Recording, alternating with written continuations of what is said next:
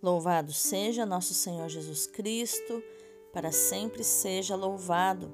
Hoje é sexta-feira, depois das cinzas, 24 de fevereiro de 2023, Semana das Cinzas. São Sérgio, que pagou com sua vida o combate à idolatria, rogai por nós. Iluminai, Senhor, as nossas ações para que em vós comece e em vós termine tudo aquilo que fizermos no dia de hoje. Em nome do Pai, do Filho e do Espírito Santo. Amém. Rogai por nós, ó Santa Mãe de Deus, para que sejamos dignos das promessas de Cristo. Divino Espírito Santo, consumia em mim tudo aquilo que me impede que eu me consuma em vós. Dá-me um amor apaixonado pela palavra de Deus, que é o seu próprio Filho Jesus. Senhor Jesus, dá-me a graça de compreender a tua palavra, anunciar a tua palavra e viver a tua palavra. Amém.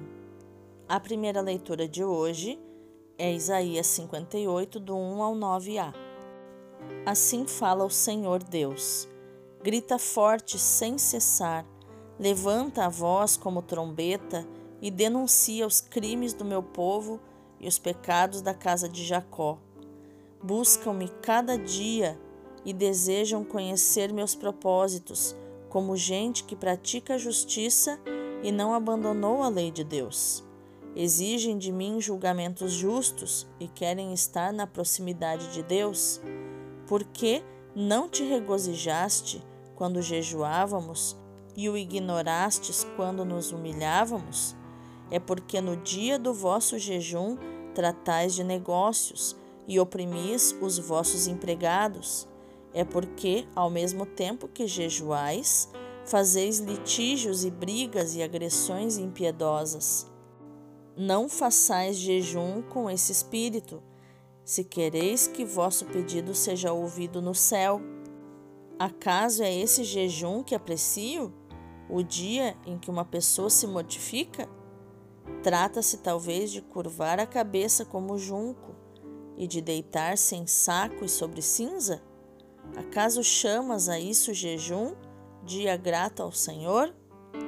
Acaso o jejum que prefiro não é outro, quebrar as cadeias injustas, desligar as amarras do jugo, tornar livres os que estão detidos, enfim, romper todo tipo de sujeição?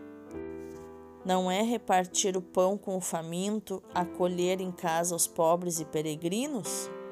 Quando encontrares um nu, cobre-o, e não desprezes a tua carne. Então brilhará tua luz como a aurora, e tua saúde há de recuperar-se mais depressa. À frente caminhará tua justiça, e a glória do Senhor te seguirá. Então invocarás o Senhor, e ele te atenderá Pedirá socorro e ele dirá: Eis-me aqui. Palavra do Senhor, graças a Deus. O responsório de hoje é o Salmo 50 ou 51, versículos do 3 ao 6 e do 18 ao 19. Ó Senhor, não desprezeis um coração arrependido. Tem piedade, ó meu Deus, misericórdia. Na imensidão de vosso amor, purificai-me. Lavai-me todo inteiro do pecado e apagai completamente a minha culpa. Eu reconheço toda a minha iniquidade. O meu pecado está sempre à minha frente. Foi contra vós, só contra vós que eu pequei e pratiquei o que é mal aos vossos olhos. Pois não são de vosso agrado os sacrifícios, e se oferta um holocausto, o rejeitais. Meu sacrifício é minha alma penitente. Não desprezeis um coração arrependido. Ó Senhor, não desprezeis um coração arrependido. Como não se aclama mais o Evangelho com aleluia durante a quaresma, o nosso refrão será outro. Desde ontem já está sendo.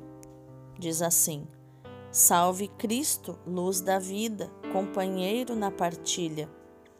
Buscai o bem, não o mal, pois assim vivereis. Então o Senhor nosso Deus convosco estará. Isso está em Amós 5,14. Salve Cristo, luz da vida, companheiro na partilha. O evangelho de hoje é Mateus 9, do 14 ao 15. Naquele tempo, os discípulos de João aproximaram-se de Jesus e perguntaram: Por que razão nós e os fariseus praticamos jejuns, mas os teus discípulos não? Disse-lhes Jesus: Por acaso os amigos do noivo podem estar de luto enquanto o noivo está com eles? Dias virão em que o noivo será tirado do meio deles então sim, eles jejuarão. Palavra da salvação, glória a vós, Senhor. Vejamos o contexto das leituras de hoje. A primeira leitura nos mostra, neste discurso, o profeta que pretende alertar o povo para a falta de autenticidade em que vive, proclamar o verdadeiro jejum e indicar as consequências positivas da ligação do jejum à prática da justiça. O povo tinha regressado do exílio cheio de entusiasmo e de esperança, mas as dificuldades eram grandes. Deus parecia surdo e indiferente às súplicas e ao culto do seu povo. Mas o profeta alerta para a prática de um jejum misturado com injustiças sociais e condena essa prática. O culto deve estar unido à solidariedade com os pobres. Caso contrário, não agrada a Deus e é estéril. As manifestações exteriores de conversão têm a sua prova real na caridade e na misericórdia para com os pobres e oprimidos. Isaías parece já ter ouvido as palavras de Jesus. Ele dizia: Tinha fome e deste-me de comer isso está em Mateus 25, do 31 ao 46.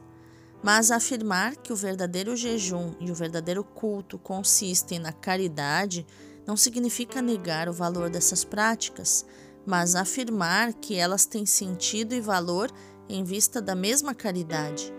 O jejum tem sentido e valor quando se torna a expressão de amor a Deus e ao próximo. Por sua vez, o verdadeiro culto é um relacionamento com Deus sem individualismo e sem falsidade. Já o Evangelho nos mostra que os discípulos de Jesus são acusados de não jejuarem. Jesus responde dando a entender que, com ele, começaram os tempos messiânicos, o tempo das núpcias, o tempo escatológico anunciado pelos profetas, tempo de alegria durante o qual não se jejua, pois o esposo está presente. Mas muitos não conseguem ver em Jesus o Messias esperado e não reconhecem que o reino de Deus é festa, é pérola pela qual se está disposto a deixar tudo com alegria. A renúncia por Deus não é um peso. Não precisamos ter medo do rosto alegre do Senhor, o jejum cristão não consiste apenas em abster-se de alimentos. Consiste, sobretudo, em desejar o encontro com Jesus Salvador. O contexto deste evangelho nos ajuda a compreendê-lo. Nos versículos seguintes, Jesus recorre a duas comparações. Ele diz: Ninguém põe um remendo de pano novo em roupa velha, nem se deita vinho novo em odres velhos que oferecem outra motivação em favor do comportamento dos discípulos de Jesus. Com a vinda de Jesus, começou o tempo novo do reino, em que já não se sentem prisioneiros do jejum ou de outras práticas da antiga aliança. A novidade de Cristo não se limita a adaptar as velhas formas, arranca o pano velho, rebenta os velhos odres. Há um novo começo. Antes de Jesus, as pessoas precisavam se purificar para poder entrar no templo. A partir de Jesus, as pessoas precisam entrar no templo para serem purificadas. É totalmente outra visão, é uma nova visão. Não é uma renovação do velho, mas é algo totalmente novo. Vamos meditar mais profundamente essa palavra. O jejum começa a reentrar na nossa cultura atual por razões de dieta e de estética, ou aconselhado por certas formas de religiosidade com origem oriental. A Igreja, como sempre, também recomenda o jejum, particularmente na Quaresma, mas podemos entender mal as suas motivações ou até cair no egoísmo e no orgulho por isso, a mesma Igreja nos alerta para duas dimensões essenciais do jejum: a sua referência a Cristo e a sua dimensão de solidariedade. Eu explico. Primeiro, jejua-se porque Cristo, o esposo, ainda não está totalmente presente em cada um de nós, nem na sociedade em que vivemos. O esposo está pronto, mas nós não estamos prontos ainda não nos deixamos invadir completamente pelo seu amor. E jejuamos, em segundo lugar, para lhe dar lugar em nós, para que possa ocupar a nossa existência. Jejuamos para nos unirmos à sua paixão. Já no século II, era recomendado aos fiéis que não jejuassem nos mesmos dias em que jejuavam os judeus, mas sim na sexta-feira, em memória da paixão de Jesus. Com tantas coisas que consumimos através da nossa boca e dos nossos olhos, dos nossos sentidos, né, da nossa carne, dos nossos sentimentos e tudo isso, se não jejuamos, não sobra lugar para Cristo ocupar em nós. Mas também jejuamos para nos tornarmos sensíveis a fome e a sede de tantos irmãos e para assumirmos a nossa responsabilidade na resolução dos problemas dos pobres e carentes.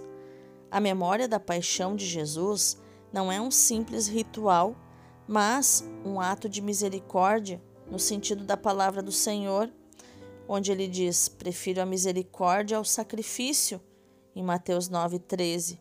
A sua paixão é a obediência ao Pai mas também é um gesto de extrema caridade, de solidariedade com todos nós.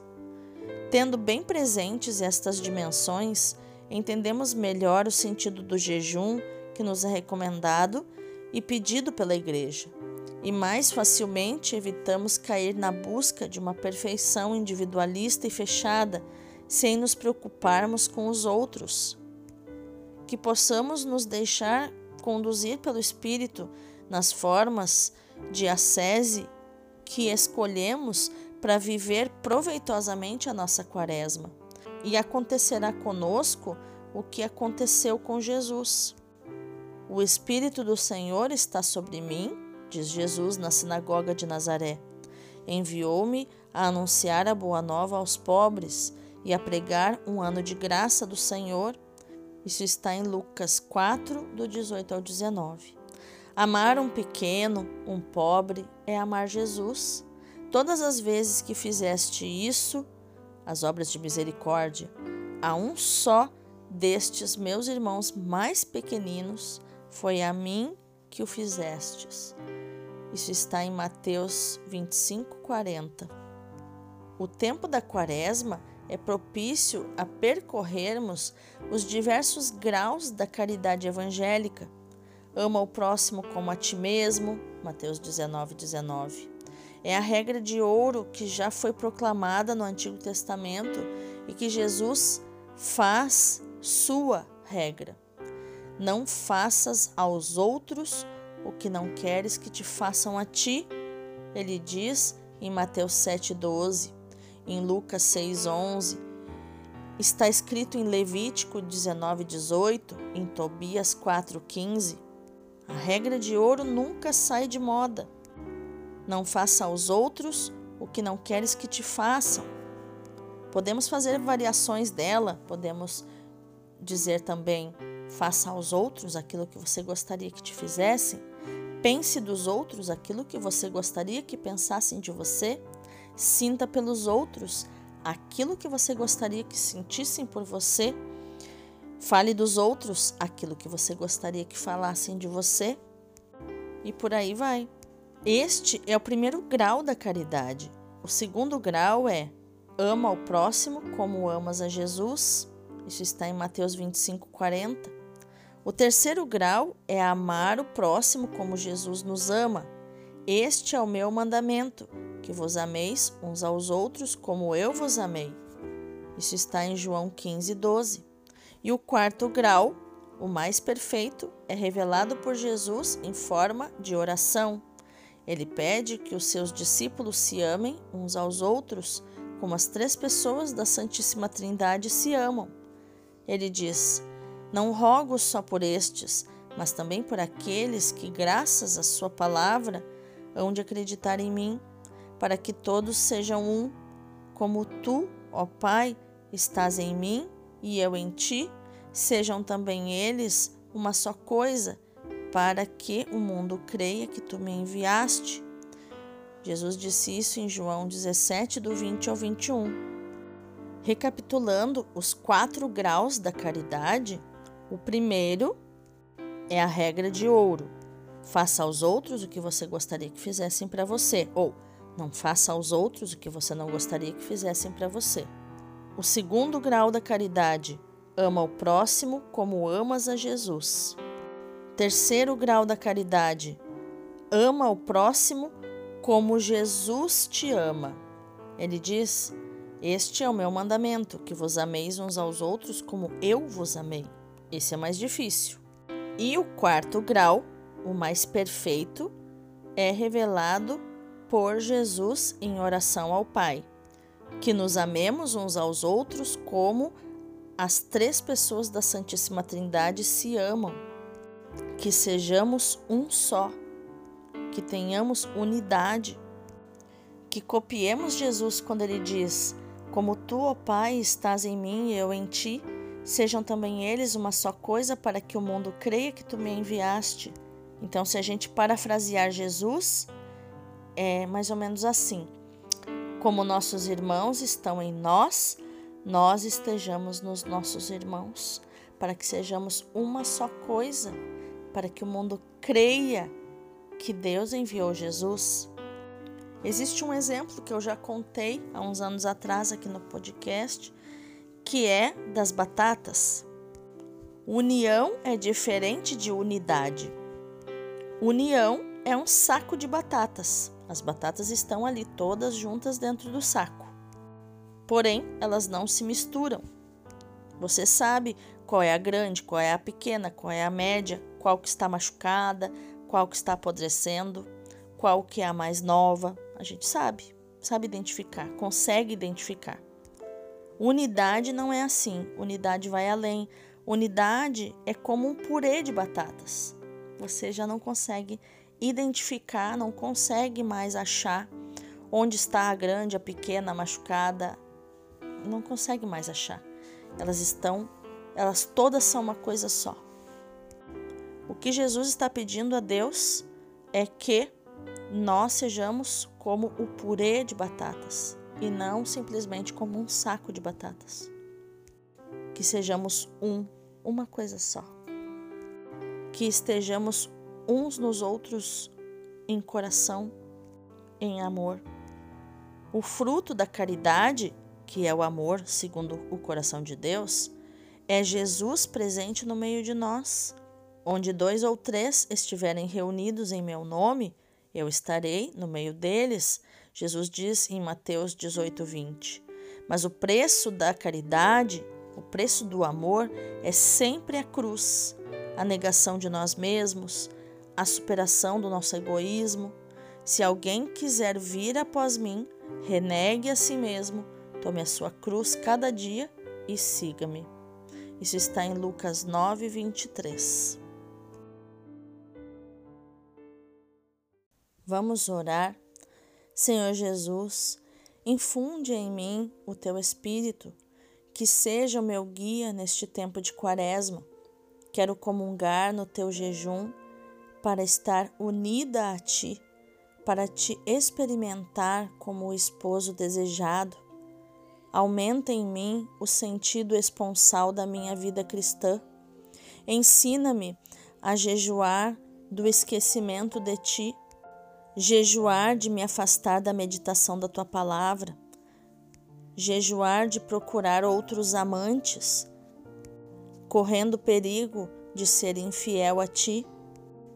Que o meu jejum me abra também ao amor dos irmãos e me faça percorrer o caminho da caridade até amar como tu amas, até que o meu amor pelos irmãos seja reflexo daquele amor que reina entre ti, o Pai e o Espírito.